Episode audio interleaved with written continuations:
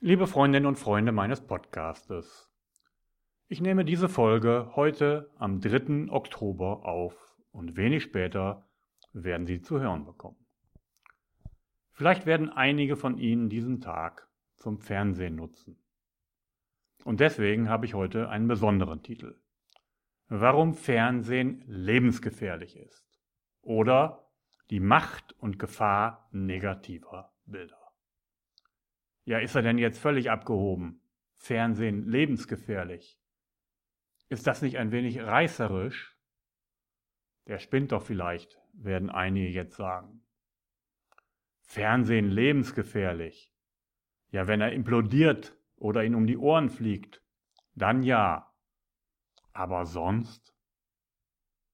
Nun, dieser Titel ist genauso reißerisch, wie es auch die Medien tun. Aber so wie die es meinen, meine ich es nicht. Ich meine es intensiver und tiefer. Sie wissen, eine der Kernstücke dieser Folge ist die Frage, was macht Menschen wirklich erfolgreich? Macht Glück erfolgreich oder sind erfolgreiche Menschen glücklich? Und Sie wissen nun, ich tendiere mit der positiven Psychologie dazu, dass glückliche Menschen erfolgreich sind. Und sein Glück kann man auf eine hohe Art und Weise selber beeinflussen.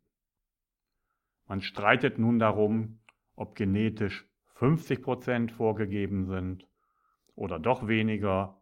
Jedenfalls kann man einen Großteil seines Glückes selbst beeinflussen und damit glücklich werden und glückliche Menschen sind dann erfolgreich.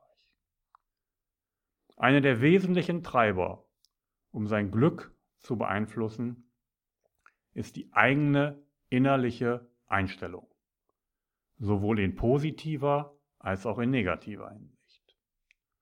Und diese Einstellung und diese Sicht auf die Welt kann ganz erheblich beeinflusst werden durch die Macht negativer Bilder. Dazu möchte ich Ihnen zwei eigene Geschichten erzählen. Sie wissen, ich erzähle gerne Geschichten. Beide Geschichten sind schon ziemlich alt, aber sie wirken immer noch. Wer von Ihnen ist so alt, dass er sich an den Film aus dem Ende der 70er erinnern kann, Der weiße Hai? Ziemlich blutrünstige Bilder ziemlich viele Bilder vom Hai, von Zähnen, von Verletzten, von Toten, von Stränden, an denen Menschen Panik haben. Alles ist schon über 35 Jahre her. Ich entsinne mich, dass ich kurz nach diesem Film 1980 mit Freunden in Portugal gewesen bin und durch einen See geschwommen bin. Da gibt es zwar relativ wenig weiße Haie, aber ich kann mich noch genau an die Panik erinnern, die ich damals hatte, durch diesen See zu schwimmen. Und diese Bilder wirken heute immer noch nach. Ich habe heute immer noch die Bilder aus diesem Film im Kopf und sie erschrecken mich. Die zweite Geschichte ist auch schon ziemlich alt. Etwa zehn Jahre später ist sie mir passiert. Ich war zu dieser Zeit in Düsseldorf während meines juristischen Referendariats und jeden Mittwoch war dort Kinotag. Jeden Mittwoch schaute ich mir einen anderen Film an.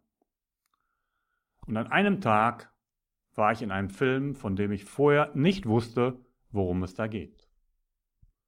Es war der Film Das Schweigen der Lämmer. Wer kann sich daran noch erinnern? An den Kannibalen an die Bilder, die dort aufstanden, an die Furcht, an den Schrecken.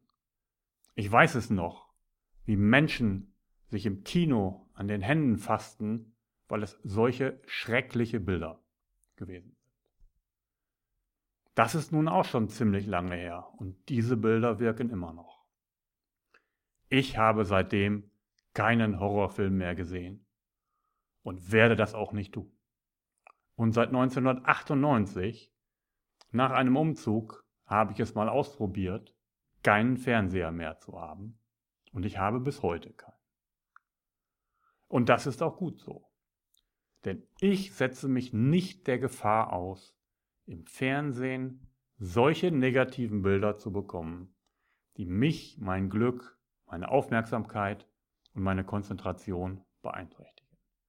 Denn diese Bilder von Hannibal Lecter aus dem Schweigen der Lämmer sind lebenslang eingebrannt. Die werde ich nicht mehr los.